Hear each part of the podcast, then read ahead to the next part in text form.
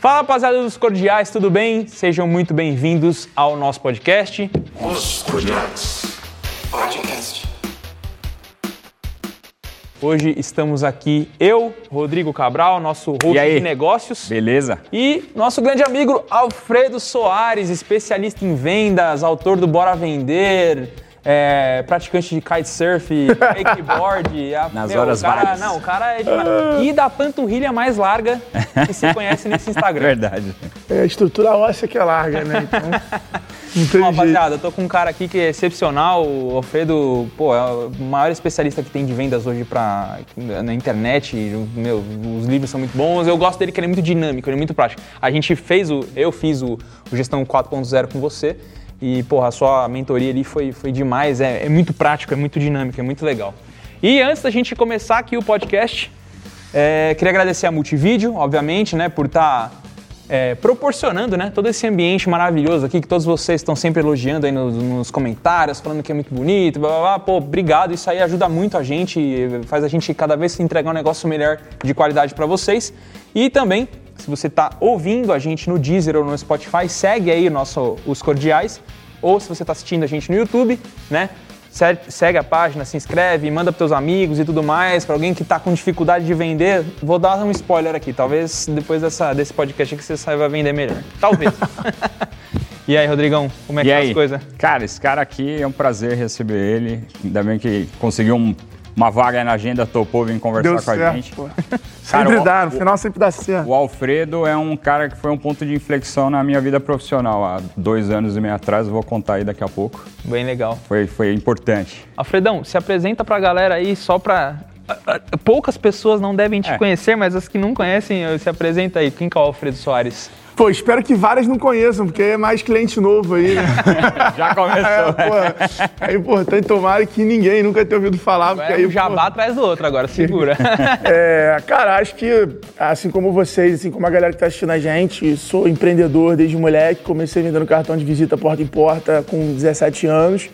É, foi minha entrada no mundo profissional e, consequentemente, no mundo das vendas. Entrei por essa porta do mundo das vendas.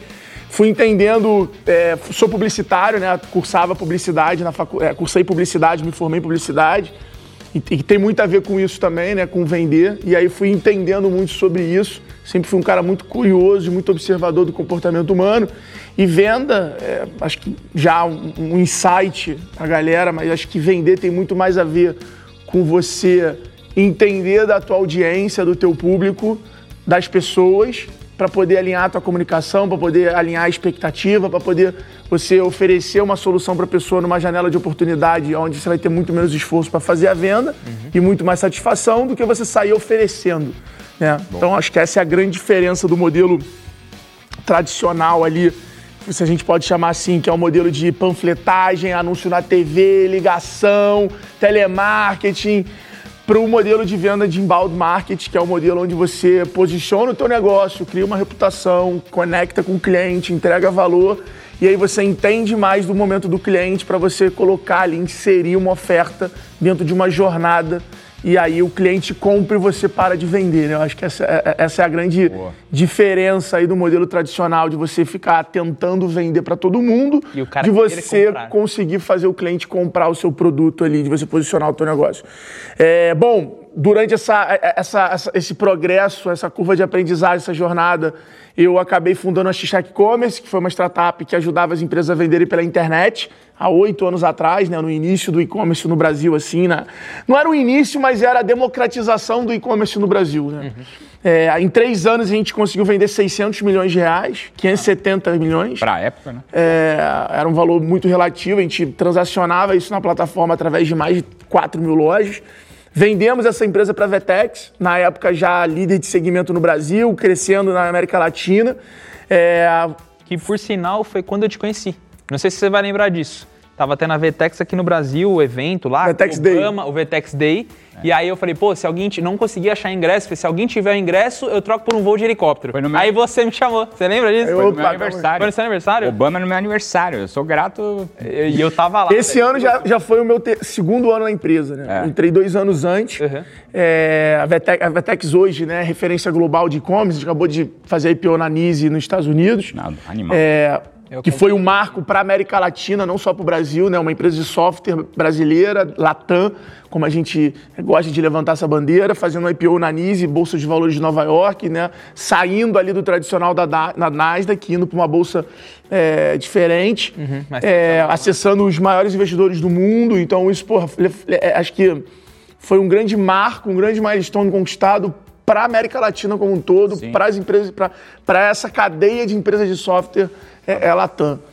E hoje a gente acredita muito nisso, tá? Hoje a crença e a nossa grande aposta é que Latam é o grande polo, assim como a, a, a Índia foi de desenvolvimento, de telemarketing, assim como é, a China é de cadeia produção, de fábrica, indústria. Latam é a grande prestadora de serviço de digital commerce para o mundo. Show. né? Hoje a gente tem muito essa, essa, essa certeza, né? essa aposta que a gente faz e a gente vê isso nos resultados e na atuação da Latam já prestando serviço para o mundo todo. E a Vetex acaba sendo esse hub para isso. Mas enfim, cheguei na Vetex lá atrás, é, atuei como head global SMB das soluções menores, depois acabei ficando como vice-presidente institucional do Brasil. É, e agora, depois do IPO, acabei assumindo um desafio como presidente da loja integrada, que é uma empresa nossa, né, da- da- do grupo, vamos dizer assim, Vetex, É, mas agora com uma história própria. A gente tem lá um time, a gente montou um super time, desde o CEO, que é o PH, que é um cara fora da curva, um cara com uma bagagem excelente, um, um grande gestor. É o Cris, é um cara de produto com passagem no Google, com passagem em várias empresas GoDaddy no Brasil, com várias empresas de referência. O André Siqueira, ex-RD. E estamos agora com essa missão de democratizar ainda mais o digital commerce para o low-end, né? para essa cadeia de pequena, micro, micro e pequena empresa do Brasil, através da loja integrada, que tem, você abre tua loja online grátis, por exemplo. Então a gente está realmente É, sensacional. democratizando bastante. Aí vai Hoje- capilarizar mais ainda. mais ainda. Essa é a ideia, eu assumi esse desafio. Me juntei a esse desafio junto com o time que estava sendo formado. Estou super animado agora, esse novo desafio. Cofundei o Gestão 4.0, enfim, virei um maluco, workaholic, empreendedor apaixonado. É, fiz o livro Bora Vender, depois escrevi na- no meio da pandemia o livro Bora Varejo. É, era duas opções, né? Ou surtava em casa, ou saía fazendo live. Eu- tenho até uma curiosidade. Como, como que você faz, por exemplo, É. pô, no meio de tanta coisa, cuidando do gestão 4.0, cu- cuidando do- da Vetex, é, pô, fazendo os esportes que você faz, que a gente sabe que você é um cara muito ativo. Como você acha tempo para, por exemplo, escrever um livro? Como que funciona isso? Cara, a primeira, eu, eu acho que vale muito a pena desmistificar uma, uma, uma- uma perspectiva que as pessoas criam de- desse assunto. É, a gente faz.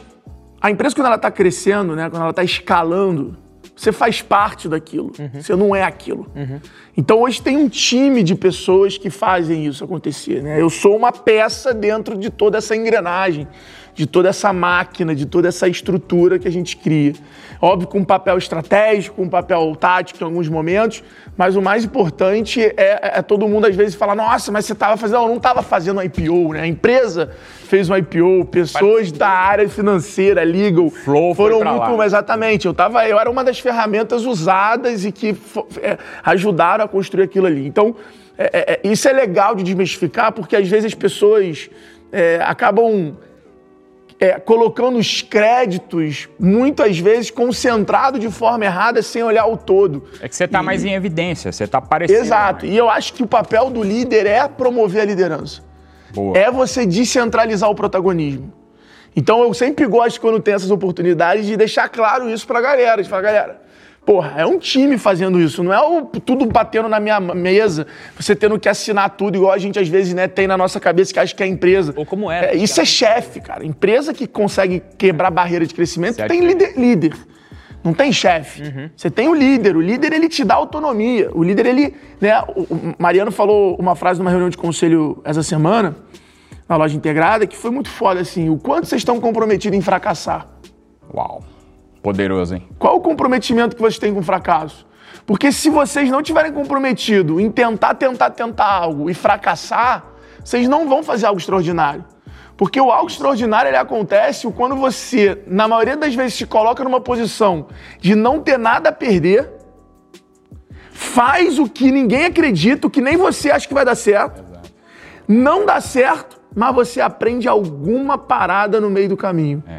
você conhece alguém, você acha alguma parada, você conhece uma oportunidade, e aí aquilo ali se torna uma alavanca de crescimento na tua vida completamente imprevisível.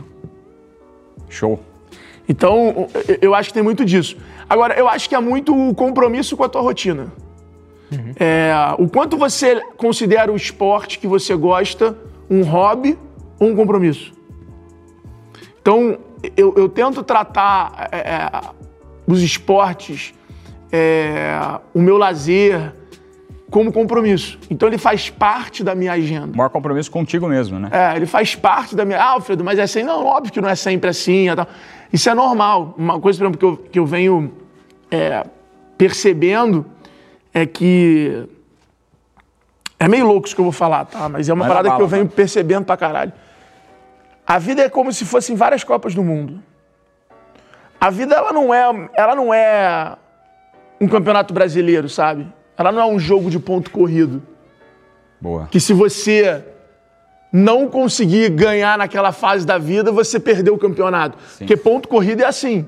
Você tem que ser puta mega consistente, Senão se manter na morre ali. liderança. Se não passa um- uma, uma fase do campeonato, você não briga pelo título, você vai brigar pela classificação. Legal. E isso você se pensar, se você levar a vida assim, você desiste. É, eu, eu apliquei isso muito nesses últimos 15 anos, principalmente. Musculação é um negócio que eu sou apaixonado. Eu, sei lá, eu pratico há 20 anos, mas eu me dediquei bem aos nos últimos 15 anos e é prioridade zero na minha vida. Se eu não faço aquilo no dia, eu não me sinto é, completo no dia. E isso reflete nos negócios totalmente, porque se você tem uma disciplina, a principal disciplina contigo mesmo, cara, você vai ter maior performance nos negócios e nas transações e até em poder ajudar as outras pessoas. Porque você não vira só uma referência profissional, você vira uma referência de ser humano, entendeu? Você vê ele lá no Instagram praticando aqueles esportes e tal, você- a pergunta que você fez, meu, como que você tem tempo? A 6 graus, você tá lá na represa fazendo wake, velho. Ele falou, mas tem que estar com muita vontade. É um compromisso mesmo. É, é, é o compromisso, e, e- e aí, completando esse raciocínio do, do- do- da, da liga contra a Copa, a vida pra mim é muito uma Copa do Mundo. Você tem uma janela de oportunidade. A Copa do Mundo você pode ser a melhor seleção na eliminatória, no- na Copa América. Se você chegar lá na Copa do Mundo, brincar nos quatro primeiros jogos, você tá eliminado. Assim como a África, assim como qualquer outra seleção. Não importa quem você é, quais são os craques do teu time. E a vida eu acho que tem um pouco disso. Então eu comecei a perceber que, cara, qual é o grande segredo da Copa do Mundo? Não é o que você fez nos últimos três anos. O segredo da Copa do Mundo é principalmente o que você vai fazer durante a, a preparação. Boa. Aquela- aqueles dois meses de, prepara- de preparação para a Copa.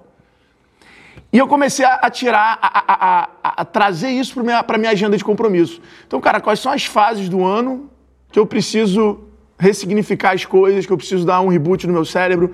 Porque, cara, chega uma hora que você tá no automático. Que você não consegue mais enxergar novas perspectivas. Você enxerga tudo com aquelas crenças, com a ótica, com as vitórias, com a confiança que você construiu ali, que você ah, foi acumulando. Então, quando você vai, né, e esse ano, por exemplo, que tá sendo um ano super especial pra mim, o ano do IPO e tal. Cara, eu fui começar um esporte que eu nunca tinha feito, que é kitesurf. E que é difícil pra porra. Então, é, é, não importa quem você é, o que você conquistou, o que você fez até ali. Você tá começando sendo arrastado na areia, tomando caldo, tomando porra, porrada na novato. pipa. Sem ninguém ali, não interessa o quanto você Legal, tem de legal. dinheiro, o quanto você tem de habilidade no wake, no negócio, você tá começando ali. E, e- e aí, voltar a esse processo de você se colocar em algo que você tem que se desenvolver, que você tem que respeitar o progresso. Porque é isso que muitas vezes na vida a gente não aceita. E aí completa com essa frase que o Mariano falou. Porque quando você está começando, você não tem nada a perder, é fácil você estar comprometido com o fracasso. Você não tem nada a perder, foda-se, vou tentar. Agora, quando você começa a ter conquista, você começa a se questionar de tentar algumas coisas, porque você não quer se responsabilizar pelo aquele fracasso.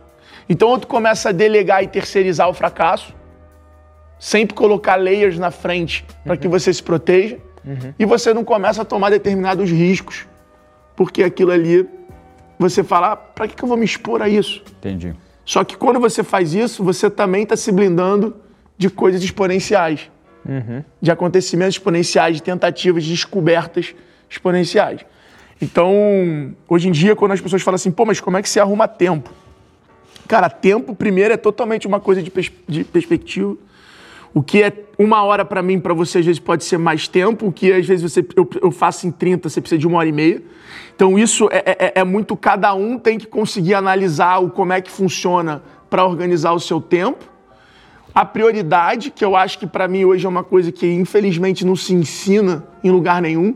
Pois é. Né? Como é que você sabe o que é prioridade? Como é que você determina o que é prioridade?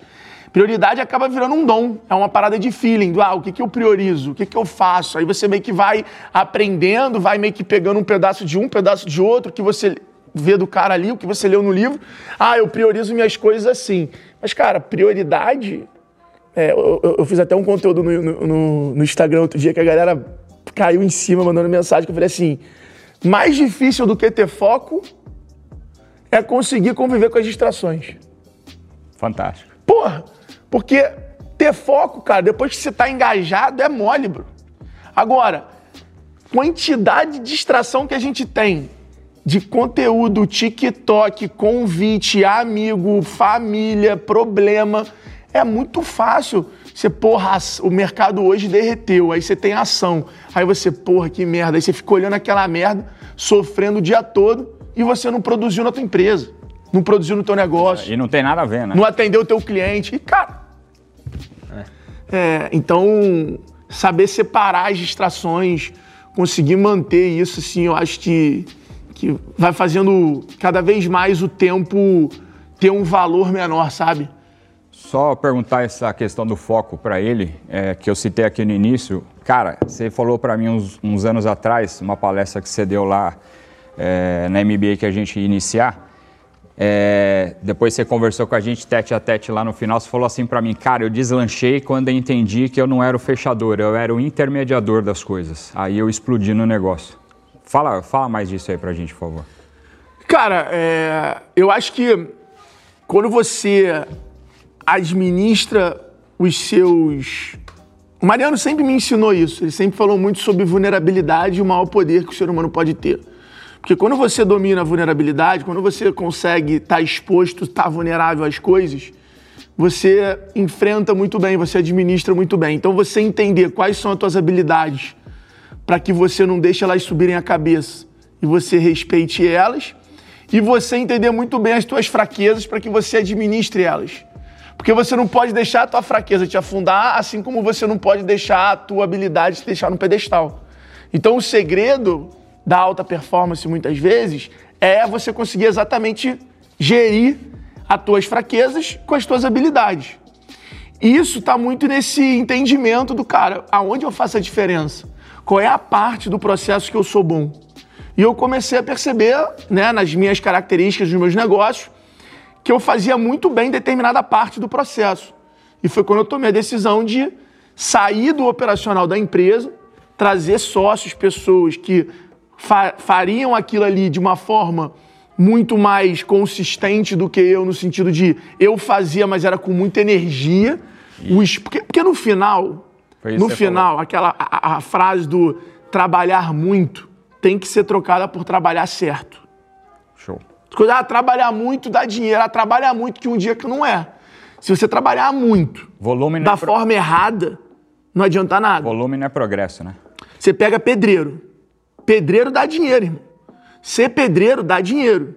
Só que você trabalha pra cacete. É Se você trabalhar pra cacete certo, você vai trabalhar menos tempo e ganhar a mesma coisa do que o pedreiro que trabalha todo bagunçado, tá sempre atrasado e tá sempre precisando fazer hora extra ou trabalhar final de semana para resolver a obra dele. Boa. Então eu acho que, que, que, que, que a busca, é, e você começou o podcast falando para mim a frase que hoje eu, eu fecho minha aula no G4 disso.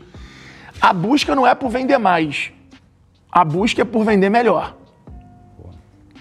Se acertou como você vende melhor, você consequentemente vai vender mais. E o Mariano sempre me ensinou isso.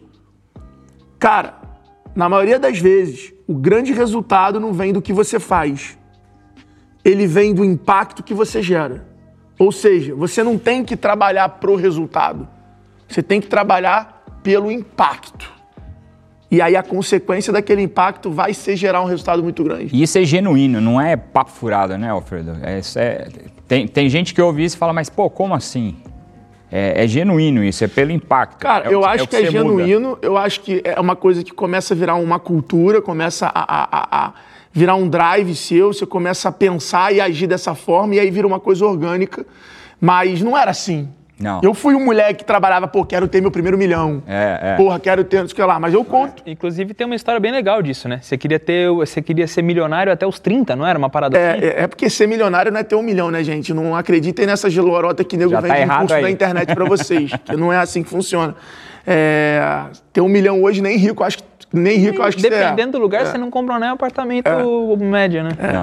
Então, é, esse já é uma primeira provocação. Mas eu queria ter um milhão de reais antes de 30 anos. E eu tinha 28 anos, 29 anos e tinha 32 mil reais. Uau. E aí foi exatamente no momento ali, eu tinha 26 anos, quando eu tinha mais ou menos uns 7 mil reais guardados. Tinha tomado uma volta muito grande em dois negócios que eu me meti e, e me ferrei. E aí eu resolvi mudar a minha meta.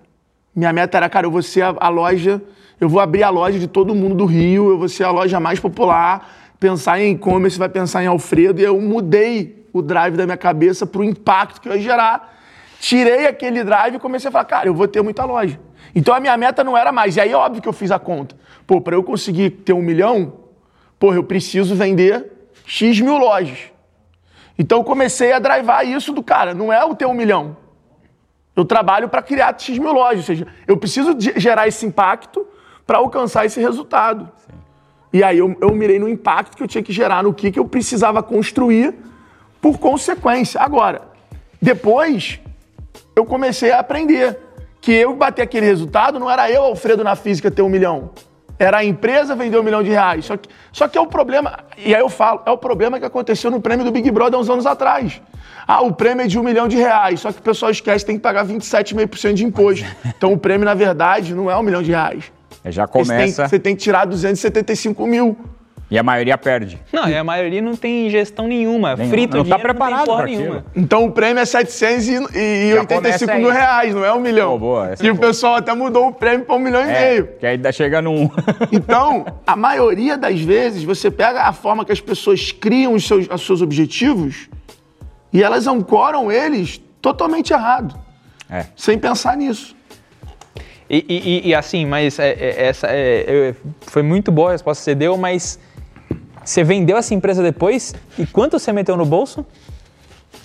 Não, vendi essa empresa depois de três anos, por consequentemente, uma semana antes de eu fazer 30, 30 anos, por dezenas de milhões de reais. É, Essa é a parte legal. Na época, é, consegui ali alcançar uma independência financeira, né? Consegui ter mais de um milhão de reais. E na sequência disso, eu virei sócio da Vetex, né? Que foi o, o grande investimento. Que Vários amigos meus falaram assim: tá maluco, bota esse dinheiro no bolso agora, vai se aposentar, vai, Vai fazer uma vida. trip e 10 tal. milhares de reais ficaram pequenos pelo tamanho do outro negócio, né? É. É, e, e- e eu falei, falei, cara, é, eu não posso. E eu acho que as pessoas, elas. Falei isso num, num- num documentário que eu gravei do IPO. E pra você ter uma noção, né? Quando eu entrei na Vetex, a Vetex valia 175 milhões de dólares. A Vetex hoje vale mais de, sei lá, 5 bi de dólar. Cara, Então, isso é sensacional. Agora você tem que falar pra Em- gente você tem uns estoques anos, de lá, né? Você tem que, ter, tem que ter uns estoques lá. Não, então, eu transformei grande parte desse dinheiro em ações da companhia e fui comprando é. ações ao longo do tempo. Escutem um cara Então, sábio, ele é, tá aqui sentado. Se eu estivesse virado para comemorar, e aí é o que eu falei no documentário, que eu acho que é o seguinte: a gente tem que aprender a celebrar a jornada e não as vitórias. Sempre que a gente pega e tem uma vitória, a gente tem que desdobrar ela em acontecimentos e não criar ela um- o, o fim final. de um ciclo, do ciclo, porque ela é um milestone alcançado. Então, pô, fizemos um IPO. Enquanto todo mundo estava olhando aquilo ali como um momento de comemoração, a gente estava falando, cara, esse é um momento de responsabilidade. Verdade, hein? A gente agora tem que vender isso pro mercado, pro cliente, a gente tem que pô, chegar no cliente que não atendia a gente, conseguir falar com ele, a gente tem que, a gente tem que usar o que aconteceu. Então, diferente do ah, vamos relaxar, porque chegamos nesse milestone, não. Não trabalha. A gente tem que aproveitar agora esse momento perto e fazer mais barulho, fazer mais conteúdo, mais evento, porque a gente vai ter mais engajamento, mais atenção, mais pessoas curiosas. Então é, é diferente, as pessoas. É, é, é tipo atleta, o cara volta da Olimpíada, ele vai gravar campanha, ele, ele não vai descansar. Boa. O cara que volta de um evento onde ele teve uma vitória e ele vai descansar, ele vai comemorar, ele vai perder o grande ápice de onde ele vai capturar valor. Então eu, eu acho que é muito isso. Como você, como você celebra a jornada, a vitória passa a ser só um milestone de um objetivo. Sensacional. E aí isso muda muito o jogo também mentalmente. Porque você passa a olhar outros momentos para você descansar. Né, a gente fez o IPO em julho. Pô, fui tirar férias agora em final de, porra, final de, de setembro. Já sabendo Início que vai voltar pro, pro ritmo, né? Sacou? É, e, e já com esse calendário de, de ritmo. Mas eu voltei e a galera falou assim: meu irmão, mas como assim? Você tá virando noite fazendo um documentário, editando um negócio, fazendo um evento, dando palestra, gravando podcast. Mas você acabou de, meu irmão. Eu falei: é exatamente por isso. Porque eu preciso capturar o máximo de valor agora disso Parabéns. para poder comemorar lá na frente. Animal. E isso eu acho que é foco, isso eu acho que é prioridade, isso eu acho que é decisão. Eu acho que está muito associado. As pessoas têm uma mania de capturar valor momentâneo. Eu era muito assim. Eu às vezes me pego sendo esse cara. Só que quando você aprende a construir no momento para capturar valor no futuro, você vai capturar muito mais valor. Porque você vai ter os juros do tempo, que é o grande juros. Pega a história do Warren Buffett, pega a história dos grandes investidores do mundo, das grandes famílias. O tempo fez eles serem os grandes, as grandes riquezas. E a paciência O lo, isso. o lo- é assim, eu- eu- mas isso não é uma coisa sua nem minha. A gente que é brasileiro, a gente cresce com uma cabeça muito imediatista. A gente vê até, até pelo sistema é, político, por exemplo, o cara fica quatro anos, o cara Já, pô, tá um pouco se fudendo pra quem que vai pegar depois, ele vai ficar no máximo oito. Então, velho, eu tenho que fazer pra fa- ser oito bom. O próximo que paga a conta. Time de futebol no Brasil é assim. Então a gente é meio que condicionado a ser muito imediatista. Então a gente tem que estimular essa parada do longo prazo, né? É, mas você- vai além, pô. O Brasil é um dos poucos países do mundo que tem parcelamento de cartão. Parcelamento de cartão é isso. É. É te gerar um crédito para você saciar, para você ter algo hoje que você ainda não ganhou dinheiro para ter. Exato. É adiantar um sonho Então, que... a, a gente, como sociedade, foi criando ferramentas para alimentar esse imediatismo. Exatamente. E isso só fode a vida do cara, né? Provavelmente o que ele vai pegar de empréstimo pra comprar. Ah, quero comprar esse celular hoje, eu não quero esperar daqui É. dois anos pra juntar dinheiro. Ele vai pagar seis celulares. Vai é, se afundar. é- é a mentalidade, né? É a mentalidade. vai, vai minando a mentalidade do cara, que no final é o que te sustenta nos momentos ruins, é o que te mantém pé no chão nos momentos bons e por aí vai. É, o meu, o meu, a minha virada de jogo com esse negócio de, de, de, de longo prazo e esse imediatismo foi uma época que eu entrei nos investimentos muito por day trade, day trade, day trade. Eu só me fudi com day trade. Não é que é ruim, mas é que a minha experiência foi muito negativa. O dia que eu entendi que para aquilo ser é, ter, longevidade e eu ter resultado com aquilo, é quando eu assumisse o longo prazo. Que é, pegando até a referência do Warren Buffett e vários outros lá também, tu me fugiu, o Benjamin Graham, etc. Tem uma porrada. E eu percebi isso. E eu falei, cara, as pessoas precisam entender que o longo. Elas não podem ser imediatistas assim, elas têm que pensar a longo prazo. E é legal pra caralho. E o longo prazo, diferente do que muita gente acha, não é essa coisa do ah, mas você vai aproveitar velho. Não, cara. Não, não tem nada O longo prazo pode ser daqui a três anos, daqui a cinco anos. Aí é é você conseguir ter uma visão daquela jornada maior, durante mais tempo. E, e o longo prazo tem uma coisa muito legal. Quando você começa a, a acreditar nele, você não tem mais um dia ruim. Porque o teu dia ruim não muda o teu objetivo. É. O teu dia ruim não vai mudar o que você está fazendo, não vai mudar o que você está construindo. Então, aquela pressão de todo dia tem que ser o dia, melhor dia tal, ela vai diminuindo. E, e, cara, é como as coisas são na vida. A tua expectativa diminui, você vai sempre se mantendo muito mais animado, porque as coisas vão acontecendo sempre over delivery. Então você no final do dia vai sempre, cara, que do caralho. Porra, que irado. Porra, hoje aconteceu isso. E aí você curte ali. E aí você vai, entendeu? Eu faço isso muito com a minha filha, que às vezes a gente tá em algum lugar, aí eu falo, filha, vamos lá, tá lá, não, não quero, faz uma... Eu pego ela no colo e falo, filha, a gente pode voltar aqui a hora que você quiser, a gente vai voltar várias vezes aqui, a gente não precisa ficar aqui até, a gente vai, agora acabou a brinquedoteca, vamos lá, vamos tomar um banho, mas amanhã a gente volta e brinca mais. Véi, é impressionante, ela tem dois anos, mas ela já entende, que ela fala, puta, é verdade, acho que ela pensa, né, puta, é verdade, eu posso voltar aqui a hora que eu quiser, não é agora. E é isso, pra já começar a estimular a cabeça dela a longo E é prazo. isso, né, cara? É, a cabeça é um músculo, né? O Paulo Musi fala muito isso. Tem que exercitar ele. Então, as crenças que você repete, por isso que as pessoas que você convive faz muita diferença, por isso que, é, é, é, é cara, o que você se cerca vai dizer o que, que vai ser da tua vida nos próximos cinco anos ali. E, isso é um fato. Só aproveitar esse gancho para fazer uma pergunta. Manda. As pessoas que te cercam. Cara, uma pergunta que eu queria ter te feito já há um tempo é assim. Você hoje formou Gestão 4.0 com dois amigos. Do, do, vocês três são três caras que tiveram sucessos em negócios distintos. Vocês conseguiram uma congruência e o Gestão 4.0 hoje virou um, um, duplicador de gente que já tem sucesso, mas vai lá se melhora e, e vocês estão assim proliferando um puta sucesso. Cara, como é que é trabalhar com dois amigos e os três serem perfis totalmente diferentes e, e num nível hard, assim? Cara, eu acho que, que a gente se tornou muito mais amigo depois de ser sócio. Pô, que legal. Eu acho que a nossa sociedade, ela nasceu de uma admiração e um respeito por essa característica é, diferente que a gente tinha. Então era inegável que a genialidade, vamos chamar assim, ou, ou a habilidade de cada um fazer cada tipo de coisa diferente sempre foi muito clara pra gente um no outro. Legal. Então a gente sempre admirou e respeitou muito isso.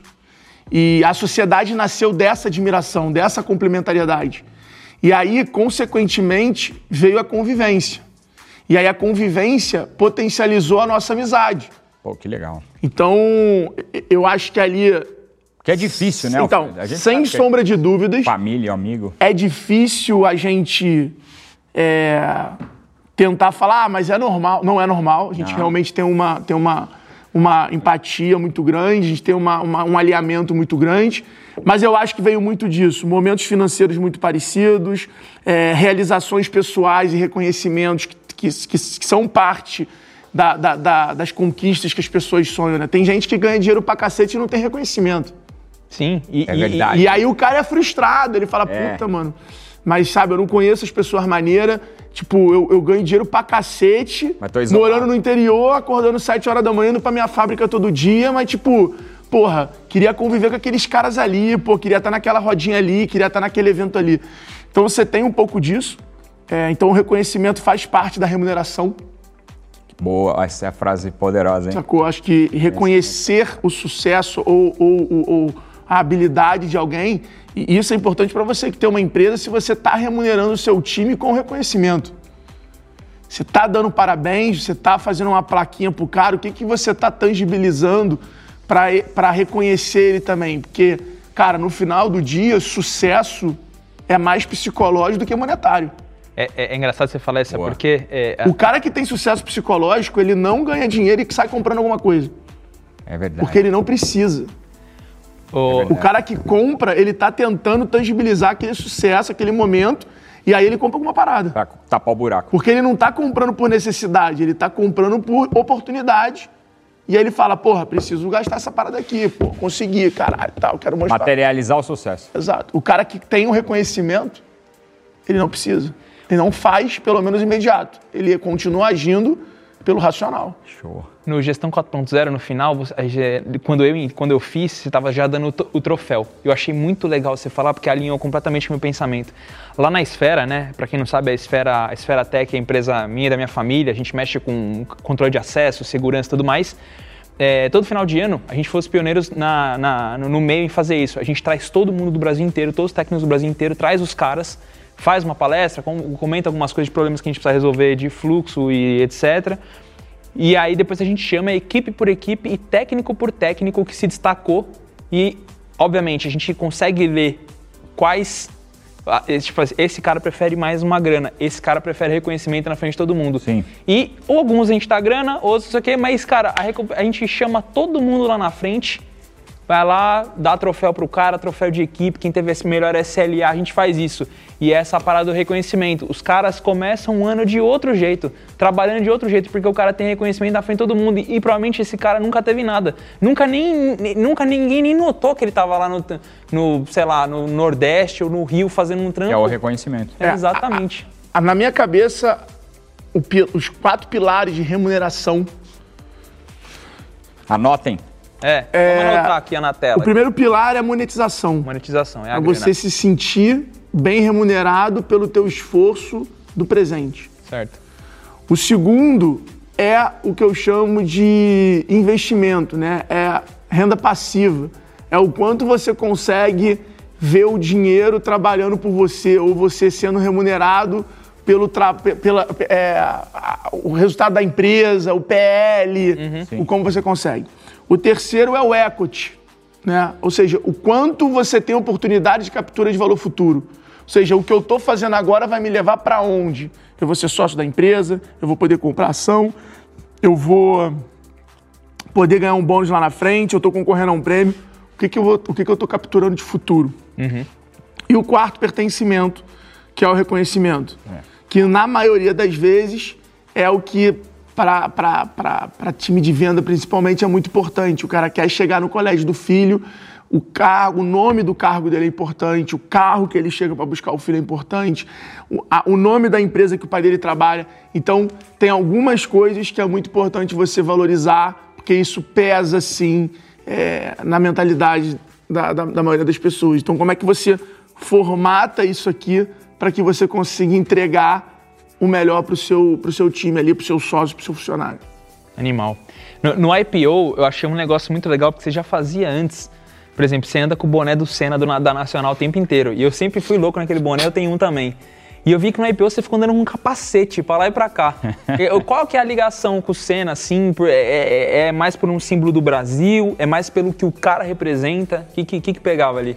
Cara, eu acho que é uma mistura de tudo, né? Eu era muito novinho é, na época do Senna, ali no auge do Senna, mas eu lembro do meu pai, é, que é um cara mega cético, assim, ser o grande ídolo dele, grande referência. E, e- e- e, cara, você ter um ídolo da tua idade, sacou? Pô, É, é- é diferente. Uma coisa é, pô, fulano de tal é meu ídolo tal. Pô, o cara é outra geração, pá, pá, pá. Agora você tem um cara ali, e, e eu me lembro que isso, hoje eu tenho essa percepção, né? Na época eu só olhava aquilo e sentia que. Mas hoje eu olho e falo, cara, que animal, né? Meu pai tinha, meu pai chorava quando o Era, cara ganhava era. corrida. Meu pai era ídolo do cara. Meu pai era, era fã do cara num nível surreal. a gente ficava acordado de madrugada, cara. Pô, e eu vi aquilo, eu vivi, eu senti muito aquilo. E o Senna, eu acho que ele representa é,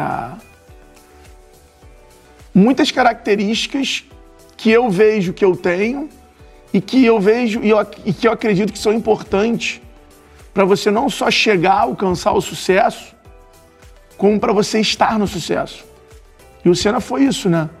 A hora, o momento que ele alcançou, ele ficou lá e ele foi aquele cara.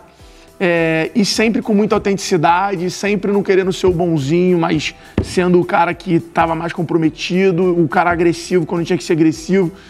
Então, o, o Senna, eu acho que ele, ele fez o Brasil não ser só o país do futebol e do carnaval. Ele começou essa, essa mudança. E mostrar que era possível, né? Ele começou essa mudança. Então, pô, eu acho que o capacete dele virou um símbolo. é, eu acho que ele, como pessoa. Tava até vendo o documentário novo da Netflix do Schumacher. Cara, eu ia falar isso. É, e aí tem a Você viu foto. como né? ele se refere do Senna, cara? É, e aí tem, a tem uma hora lá que tem a foto, né, de todo mundo, assim, todos os caras sem, capac... sem, sem boné, e o Senna no meio lá com o bonezinho e tal. Então acho que ele foi um cara que sempre soube valorizar os patrocinadores, sempre foi o cara que levou. Um, um cara hoje que, por incrível que pareça, não nas mesmas proporções, mas que me ensina muito como essa pessoa que representa marcas e, e- representa o Brasil, o Carlos Burle. Você pega a história do cara com a Red Bull, é 25 anos de contrato. A história do cara. com- O cara tem uma história de 20 anos, 10 anos. Ou seja, esse cara ele dá muito valor às relações que ele tem com o país, com a marca, com o esporte. É, e eu acho que sempre, sempre quando você olha essas relações de longo prazo, assim, é, é, tem, tem muito o que aprender nisso aí, sabe? Esse, para quem não viu esse documentário do Schumacher recente, o Vitor me indicou, eu assisti ontem, inclusive. É incrível ver o Schumacher, foi o maior cara da Fórmula 1 até hoje em questão de, de campeonato, de, de ser é, pe- heptacampeão. E o Senna, ele conta lá que... Que o não- Hamilton bateu ele agora, né? Acho que tá, Empatou. tá- tá Empatou. empatado. Ele quer É, ganhar o oitavo ele quer campeonato. ser, ele Vai quer ser octa. Mas ver o Schumacher falar no documentário, enquanto o Schumacher estava no auge, que quando ele viu, soube que o Senna tinha morrido de fato, aquilo acabou com ele. Cara. você vê que quando. Você fala, cara, o respeito que eles tinham, né? E o Aí cara cê- era nosso. é. Você vê quando o cara, você vê até na depois que ele já tava lá na frente, que ele igualou o número de vitórias do Senna, ele começa a chorar na entrevista. Os caras até param porque fala, meu, Incrível. cê- é, e você vê um cara, apesar de ser alemão, ser um cara mais frio e tal, ele era difícil de se abrir, você vê o quanto pegou forte pro cara. Cara- e ele fala na série que ele tinha um pôster do Senna até poucos tempos Ah, atrás quando ele era adolescente. porta do quarto, Acho é. que ele não foi só um ídolo pro Brasil, é que a gente que é brasileiro. É, no Japão, teve- a, ma- a maior. Na Inglaterra também. É. Eu, eu, pô, eu tô com 40 anos, eu lembro claramente do Senna, assim. Eu lembro no dia que aconteceu o acidente, eu tava do lado do meu pai. É tipo assim, 11 de setembro, o dia que o Senna morreu, todo mundo lembra, né? Na hora É que, isso aí. Na hora que bateu, meu pai... Eu lembro do- da voz do meu pai falando, morreu. Eu tipo, não, pai, você é louco, não pode, a gente não pode. Mas ter- ninguém queria acreditar. Aí ele falou, cara, do jeito. Então, dessa cena aí, ó, ele morreu. Mas ninguém acreditava. Tanto que o Schumacher fala, cara, ninguém acreditava que ele Ah, tinha morrido. ah, eu mandei o médico checar. né? Não, todos os A pilotos- gente, a gente, no dia seguinte, Vitor, a gente estudou na mesma escola, você lembra lá que tinha, a gente jurava bandeira às vezes, lembra? Uhum. Cantava o hino. No dia seguinte, cara, a gente chegou lá, é, a escola inteira chorando. Só que a gente tinha 11 anos, é, 13 anos de idade, Não, cara. nem compreendia muito 13 bem. anos de idade. Não, e, e, tipo, não era um parente, mas ele tinha uma ligação tão forte com a gente e com o meu pai, com os nossos pais, que a gente absorveu aquilo lá, meu. É, o cara conseguiu cruzar chorando gerações, né? assim, a bandeira subindo. O Michel lembra lá, que é nosso amigo, a bandeira subindo, todo mundo chorando, e eu lembro da gente se entra olhando, meu, por que a gente tá chorando de fato?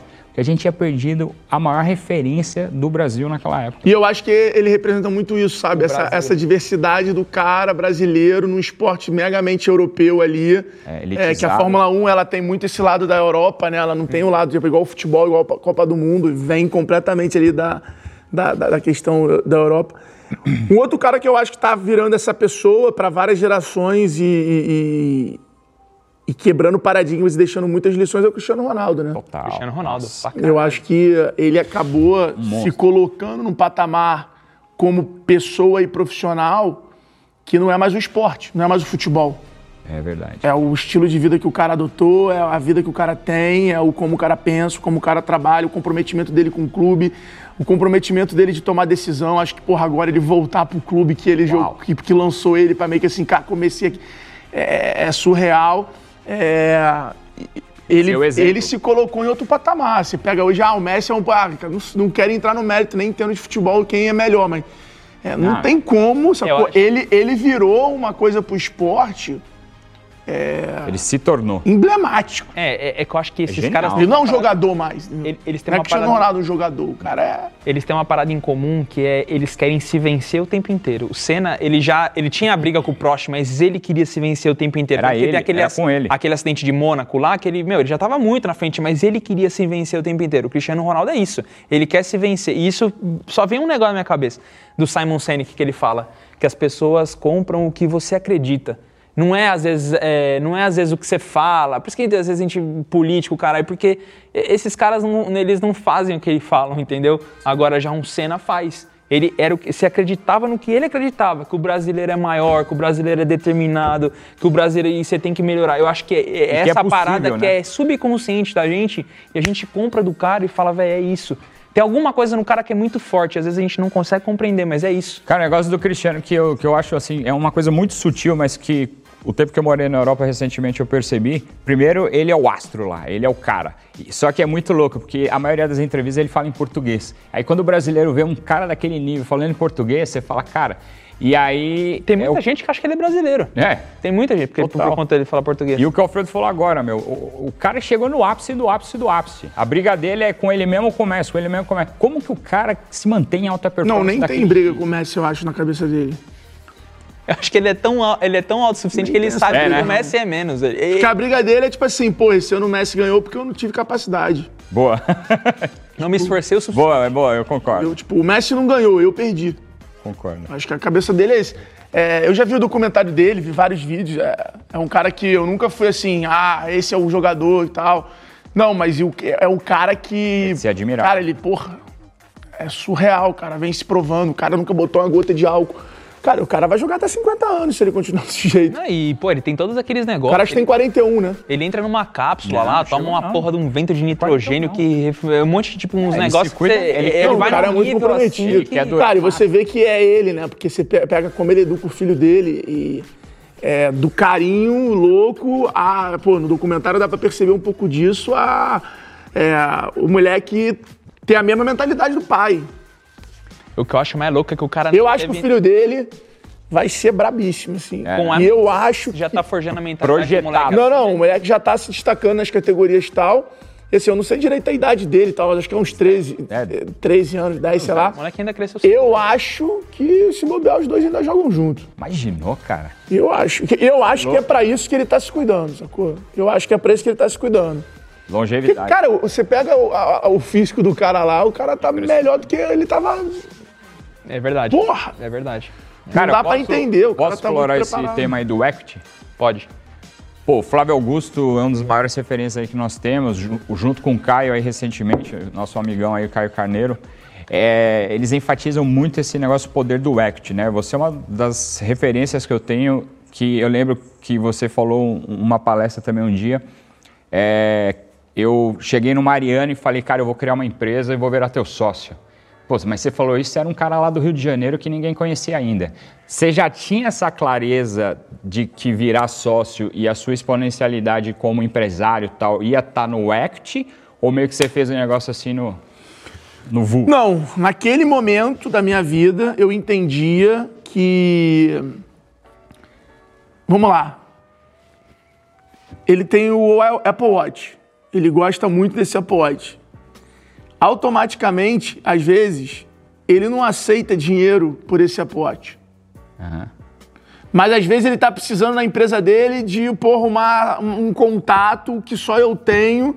E aí eu vou virar pra ele e falar, cara, eu vou te apresentar a pessoa, mas eu quero teu Apple Watch. Tá bom, beleza. E é, a venda, a compra ou a venda, como você quiser chamar, ela é esse alinhamento de interesse.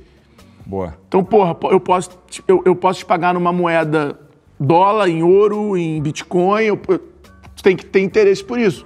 Tanto é que se você pega a história do Bitcoin, quantas pessoas não venderam algo em Bitcoin Nossa. e aquilo ali valeu? Pô, tem a história do cara que, porra, comprou Da uma pizza, pizza, por pizza 23 day, né? Bitcoin, Aquele hoje se matou, a né, pizza... É, então a, a compra e venda é isso. Aham. E tem sempre as pessoas do outro lado. E eu sabia que para me tornar sócio da Vetex, no caso do Mariano, não era dinheiro que me tornaria sócio dele. Boa. Então, eu precisei criar uma forma que naquela época eu entendi que era através de uma empresa nesse nicho de mercado, com um determinado perfil de cliente, com um determinado tamanho, que faria ele se interessar. E aí ele, ele, ele, ele iria ter interesse em me comprar, e ele foi muito claro, que era time, que era posicionamento de mercado. Porque quando eu vendi a empresa para ele, existiam várias plataformas maiores do que eu. sim. Só que ele queria uma plataforma que tivesse marca, que tivesse cultura, que tivesse reconhecimento do mercado, que o dono fosse referência e voz. Então eu construí isso para criar interesse e para eu conseguir ter uma moeda que não era monetária para eu virar sócio da Vetex. Legal. No qual eu já acreditava muito no Mariano do Geraldo como pessoa e no que a Vetex vinha fazendo. É, Então, essa é a história de como eu me tornei sócio. Então foi muito mais por, porra, esse cara é do caralho, essa empresa é foda, mas ou eu vou trabalhar lá e aí vai ser muito mais difícil eu, eu ganhar ação, ou eu vou criar alguma coisa para ele se interessar e ele querer me comprar, já que eu sei que ele tá nesse objetivo. Então foi muito mais criar uma maneira de me juntar àquele, àquelas pessoas, àquela empresa. O equity, ele é a captura de valor futuro. Então eu, sei lá, com meus 32 anos, comecei a tomar noção do equity, comecei a entender que se não for o equity, o equity ele te dá riqueza. Boa. Só que o equity, ele tem que, ele tem que ser valioso. Equity é você criar uma moeda. Quando você pega lá a ação da Magalu, ela é como se fosse uma moeda, um dólar, que vale 40 reais cada moedinha, cada cota. Sim. A moeda da Amazon é como se cada. Então é como se você valorizasse aquela moeda. É, então também não adianta ah, construir equity. Porra, aí você vira sócio de uma empresa merda. Você vira sócio de uma empresa, ah, não, eu sou muito rico, porque eu abri uma empresa que eu falo que o meu capital tem 50 milhões e... Do nada. Não é, entendeu? Não é assim que funciona na prática, né? E, e, e o equity, ele tem que... São duas coisas. Tem uma que o Flávio nunca fala. Você tem que buscar criar um equity que tenha liquidez. É verdade. Ele nunca É fala disso. importante, né? Não É adianta verdade, nada é você criar um equity de uma empresa que não tem liquidez. A liquidez ela tá em o teu concorrente ou alguém ou líder do teu mercado se interessar em te comprar e aí você tem que preparar a empresa para esse viés. A outra é o mercado de capitais, de fundos, de investidores, de investir também, te comprar. A outra é você conseguir preparar a empresa fiscalmente, estruturalmente, para você conseguir fazer um IPO e, porra, ir para esse outro caminho, né, de, de, de, É, é de verdade. arrumar os investidores. São investidores completamente diferentes entre, entre IPO e, e você fazer venture capital. Então, construir equity é você criar algo de valor que tenha liquidez. Esse é o equity que está sendo popularizado hoje por aí. Então, quando fala assim, ah, porque eu troquei é, um influenciador, eu troquei é, mídia equity por uma empresa. Tá, mas qual o projeto dessa empresa? É ser vendido? É isso? É dividendos? Porque tudo isso vai depender. Cara, e é, recentemente eu e o Alfredo até conversamos sobre isso, que eu estou intermediando algumas coisas com um fundo de investimento grande aí do- da área de educação, né? A gente até falou recentemente. E, cara, é impressionante. Isso que ele falou agora é a mais pura verdade. As empresas até têm um bom negócio, mas o cara grande que eu estou no meio, né? Eu estou intermediando aqui para levar o- a empresa para o fundo. A empresa não está mostrando liquidez, não está mostrando que ela vai ter um- uma saída lá para ser vendida. É tipo, a empresa é legal, é um, é um projeto legal, o business é legal, mas na hora que você faz a primeira, a segunda reunião, na hora que o fundo me dá um feedback, ele fala, pô, Rodrigo, cara, tipo, o negócio é legal, mas não tem liquidez. É, então, Muito, o equity que a gente hoje está vendo ser popularizado, né? O João Kepler está puxando muito esse tema. É, legal. O Flávio Augusto, o primo e tal. É, um- é você construir um equity, principalmente também construindo liquidez daquele equity que você construiu. Nossa. Agora, é realmente um valor exponencial. Né? Legal. Porque você, é, é a parada que você sai de valer um para valer sete, de valer um para valer três. Então, é um negócio que tem uma, uma possibilidade de capturar valor no futuro muito grande. Boa, e aí boa. te faz ter alguns saltos aí. E essa nova economia de equity, vamos chamar assim, é o que tá, é, é a maior transferência de riqueza que está acontecendo hoje na nossa geração. Acho que é uma das primeiras vezes Então que você pega, por exemplo, ser Brasil. bilionário no Brasil, É, era algo impensado pois é. há cinco anos atrás, dez anos atrás, era algo impensado. Você tinha cinco, dez famílias bilionárias. Hoje você tem, sei lá, mais de 100 nomes Sim. com grandes chances de ser bilionários numa janela de Mais curta. é, cinco anos. É, tipo, Cara, você- isso você- é animal, às vezes é até animal. quando, tipo, por exemplo, você pega o cabeça lá, por exemplo, uma pessoa da, da M. Dias Branco, o, I- o doutor Ivens lá faleceu, ele passou a fortuna para os filhos e aí de um bilionário a gente passou para ter quatro. Sim. Entendeu? E assim vai aumentando. E é isso. Por conta de equity também, porque os caras têm, enfim. Cara, deixa eu só te perguntar, porque agora a gente tá indo na reta final, não quero extrapolar teu tempo. Hoje, quanto vale teus negócios? Porque hoje você tem a equity da Vtex, você como influenciador hoje você é muito grande, imagino que você feche muita coisa por mídia social. Você tem o G4, Gestão 4.0. Tô esquecendo de mais alguma coisa? A loja integrada A loja integrada. E 25 startups. Ô, louco, só- sócio de 25%. Porra. O, o quanto vale todo esse environment aí seu aí? Quanto que quanto- você tem isso em dá cabeça? pra calcular, não tem? Alfredo?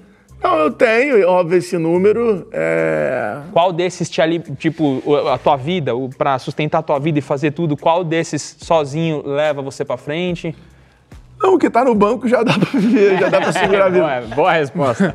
Mas, cara, eu acho que não é isso. Eu acho que o que eu mais me orgulho é de eu não ter mudado minha mentalidade, o que eu sou, o que eu faço, como eu trato as pessoas ou o que eu valorizo por conta do que eu conquistei, do que eu realizei financeiramente. Já passei por várias, vários degra é, é, várias etapas, né? Já passei por várias etapas dessas financeiras e tudo mais. É, e hoje, apesar de óbvio, não vou negar que a gente né, tem essa conta, tem esse número tal, É, não é uma coisa que eu me. que seja meu milestone lá na frente. Ah, então agora eu vou liquidar isso aqui. Ah, agora eu consegui já juntando tudo, sou um cara de tanto, tal. Eu, eu não, não, não vejo necessidade, ainda prefiro ser o Alfredo, porra, autor do livro Bora Vender.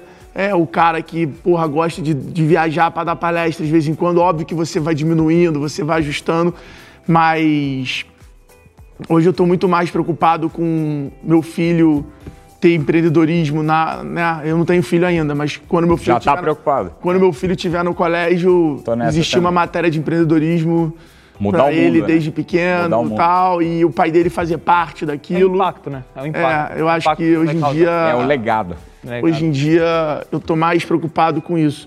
Mas sem sombra de dúvida já é um valor. Dá pra viver. Dá pra viver, dá pra, Não, dá legal, pra fazer é um isso. kite, dá pra fazer um wake surf. Pra ficar no, no Nordeste. Dá- dá pra tirar Mas umas é, é a, li- férias. a liberdade, né, cara? Eu acho que é. O, o- o pessoal fala liberdade financeira não é só grana, né? Você ter tempo, saúde e dinheiro. Vou te falar, o que eu vou falar aqui pode ser meio polêmico, mas eu acho que o mercado hoje usa dessa dor do brasileiro, dessa falta de conhecimento, para vender coisa pro brasileiro e para tentar, às vezes, pular a etapa. Essa é a real. Porque antes da, da liberdade financeira, da independência financeira, você tem que ter maturidade financeira. Boa. Então você tem que ter maturidade, aí você vai ter inteligência, aí você vai ter independência. Legal, legal. Porque se você não tiver maturidade, não adianta nada. Ah, primeiro passo, você aprender a gastar. Você dá valor ao dinheiro e aprender a gastar, aprender a controlar e aprender a juntar dinheiro.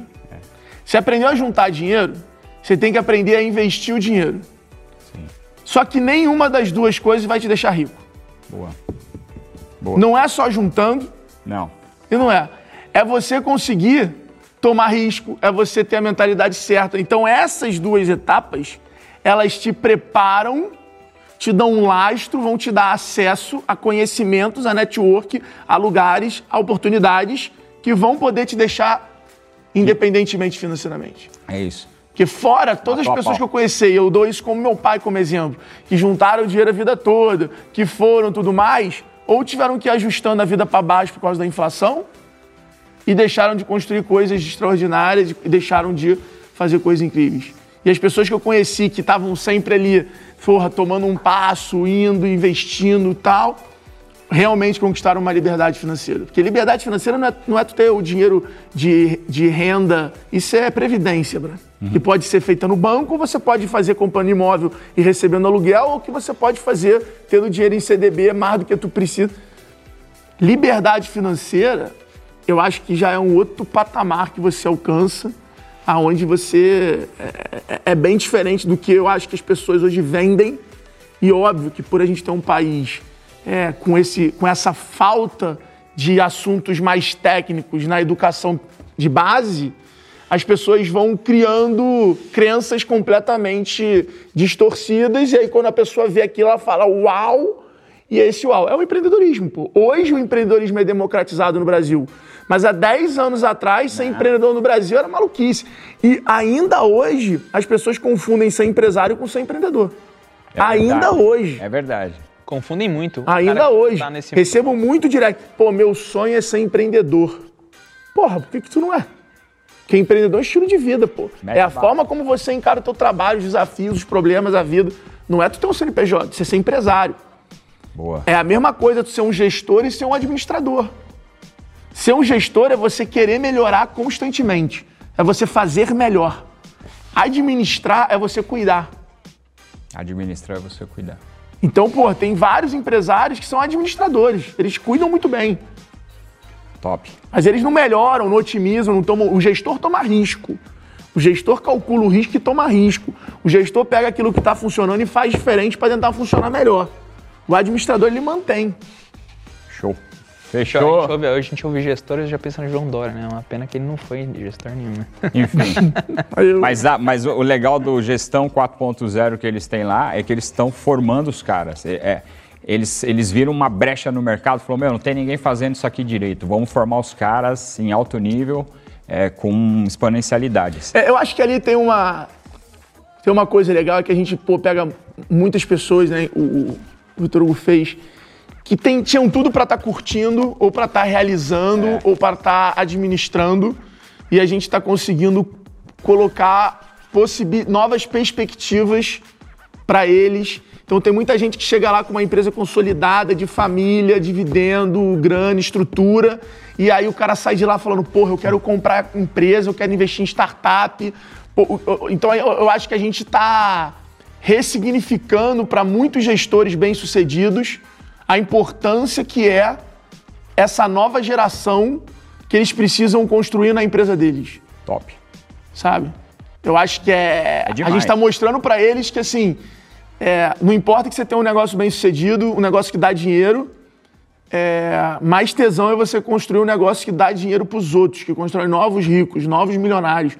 É, é, e para isso você vai precisar construir equity, dar liquidez à equity, aí você vai precisar ter um sonho grande, você precisa fazer M&A, você precisa é, mudar a forma de gerir tua empresa e não é porque está tudo funcionando que vai funcionar no ano seguinte vai continuar ou que vai jeito. continuar funcionando. Então você tem que estar disposto a mudar quando está tudo funcionando. Isso. Eu falei isso ontem, né? Né? E isso Mudar de nível quando você tá bem. precisa ser na empresa e precisa ser na vida pessoal. Verdade. Verdade. Sair da zona de conforto, né? A gente tava porra. falando aqui agora com o Toledão agora sobre isso, que zona de conforto é um negócio perigosíssimo, né? É, ou sair, ou quando tu não tá saindo, você cria o caos dentro dela, né? Boa, Alfredo. Porque às vezes você tá numa zona de conforto que é difícil de sair, aí tu vai e cria o caos dentro dela mesmo. Cara, Fala então que eu fique no conforto com o caos. boa. A vida é isso. Show. Bom, Alfredão, cara, eu agradeço demais a tua presença aqui. Pô, foi muito bom o bate-papo. É, Valeu, meu. É, muito agregador. Eu acho que Foi demais. o mais, o, o mais interessante aqui, quando eu resolvi fazer o podcast, era isso. Eu queria passar essa informação pra galera, pro cara que tá lá do outro lado, ele escutar ele falar, meu, puta, que tesão. Tipo, às vezes, de uma hora que a gente bateu o papo aqui, o cara escutou 30 segundos do negócio que você falou e falou, puta, essa porra vai mudar minha vida. Né? O podcast, na verdade, ele só existe para ser criado os cortes. Exato. O Boa. podcast em si, pouca gente escuta todo. Ele só funciona para te acompanhar em viagem, academia e tal. Mas na verdade a galera quer ver os cortes, entendeu? Ah, os então o podcast é, cara, bota três caras falando, dois caras falando e vai pegar três, quatro cortes, que a puta ali tem.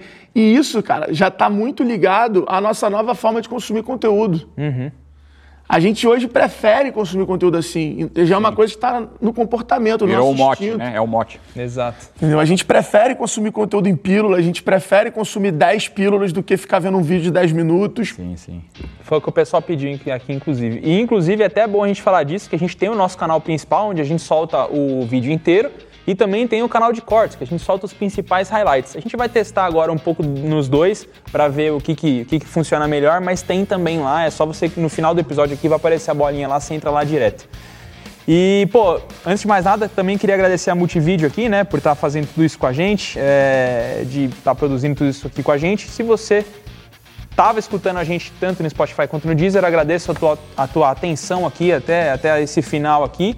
E também, no, se você estava assistindo a gente também aí, inteirou, viu aqui, viu o Alfredo explicando e tudo mais, não esqueça de compartilhar todo esse conteúdo aqui com alguém, se acha interessante. Cara, eu tenho certeza que isso aqui é agregador para a vida de absolutamente todo mundo, tá? Então, antes de mais nada, deixa o likezinho, muito obrigado. Agradeço aqui o Rodrigão também por estar aqui Tamo mais uma junto. vez com a gente. A gente ainda vai trazer Show. muita coisa legal para vocês Vai, aqui, vai. beleza? Valeu. Valeu, rapaziada. Até a próxima. Muito obrigado. Podcast.